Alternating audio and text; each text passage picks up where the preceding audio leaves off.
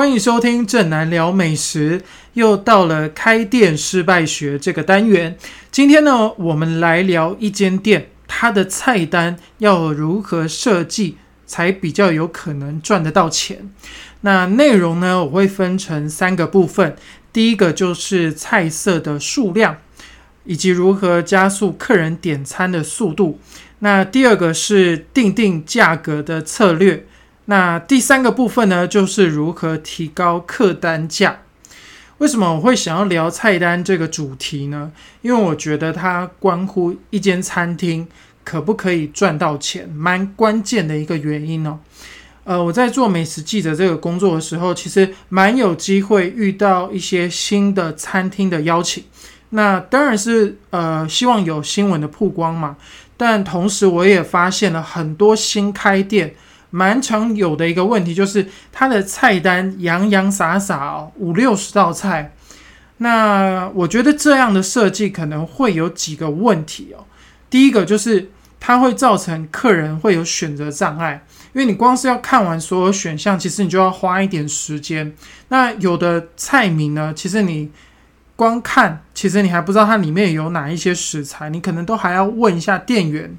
问完之后呢，你还要再想一下，思考一下，说，诶，你想要吃哪一个？那如果像是遇到我这种，呃，跟我一样是天秤座啊，很容易摇摆不定、犹豫不决的人呢，一定就会花很多时间在点餐这个事情上。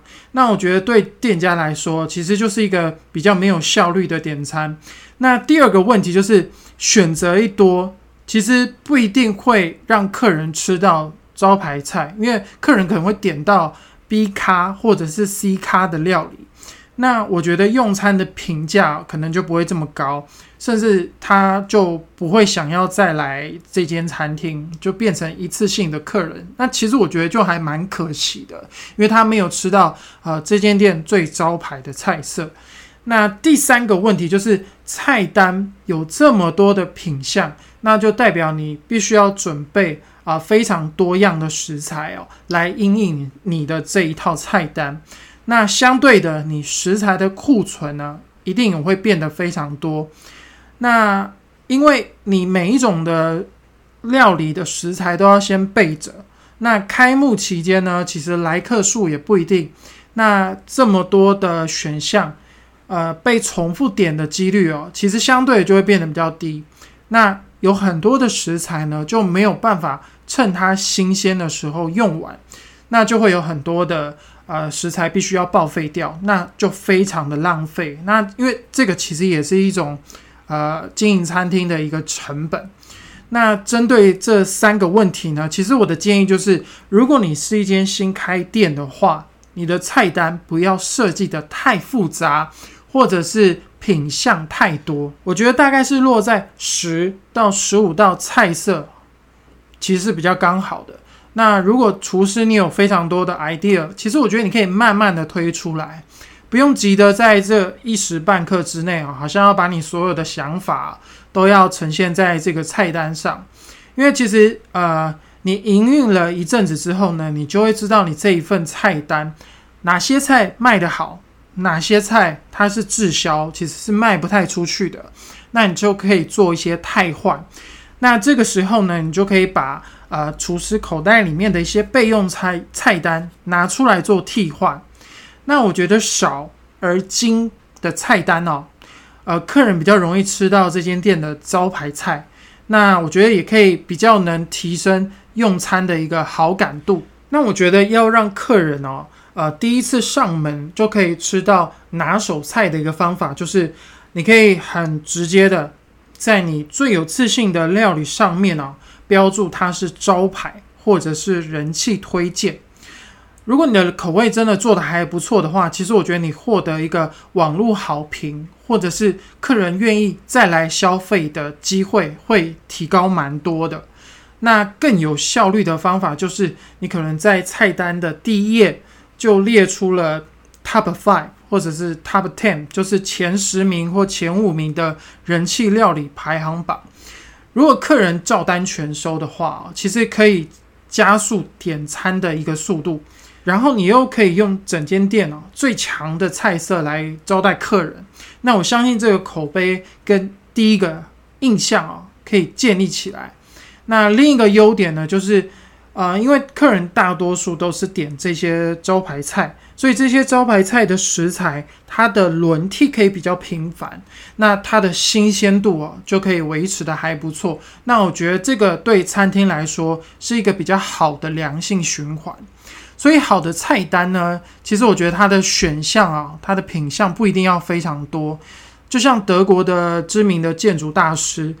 呃，密斯凡德罗他曾经说过，“less is more”，少就是多。那 “less” 这个词呢，我觉得它的意义非常的多。我们可以去除不要的，那我们可以把有限的精力呢，集中在最重要的事情上。那这样我们的目标呢，就可以非常的明确。在经营餐厅的时候，我觉得在执行上的时候，也会更有效率。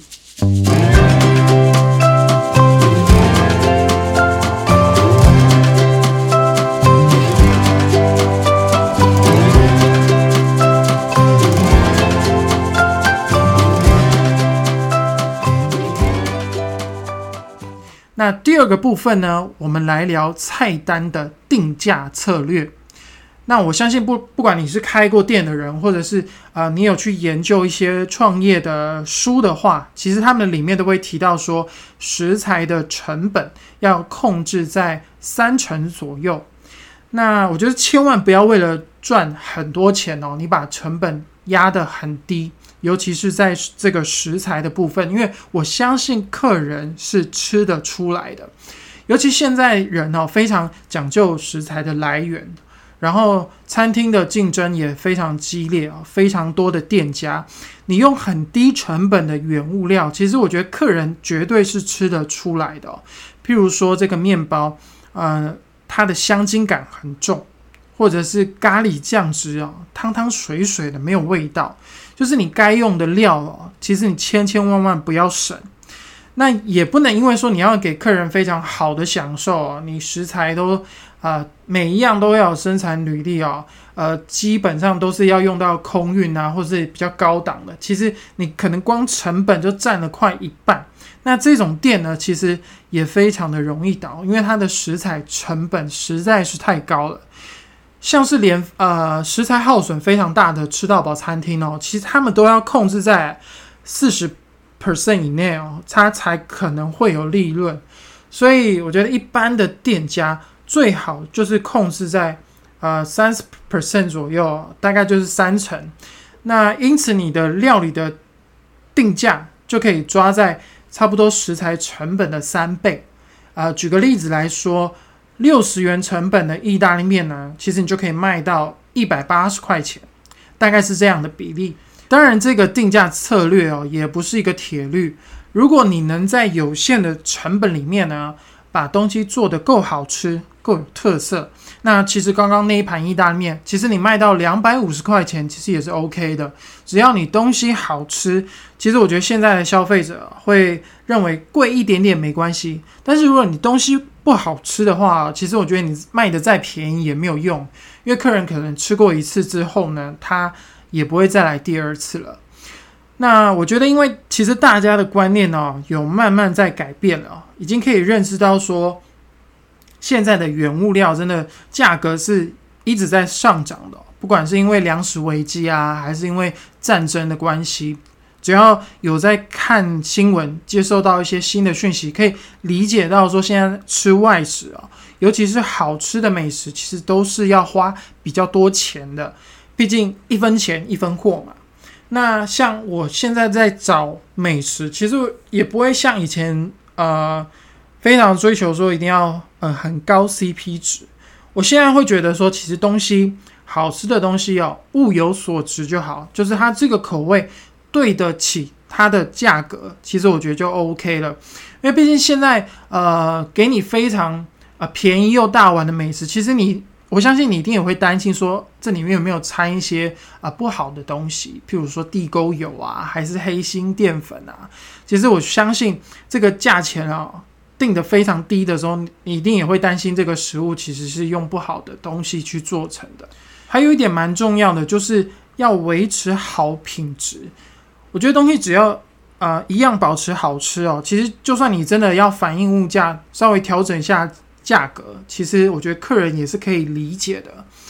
但是我觉得切记不要太常跟动价钱，不然我觉得客人其实还是蛮容易产生反感的哦，就会觉得说，哎，为什么一直在涨价？那最后一个部分呢，就是要来聊一聊如何增加每一个客人的消费金额。那我自己有提出三个方法，我觉得第一个就是增加质感啊，譬如说一杯奶精做成的奶茶啊，它卖四十块钱。那我觉得改成鲜奶做成的呢，其实它就可以再增加十块钱的售价。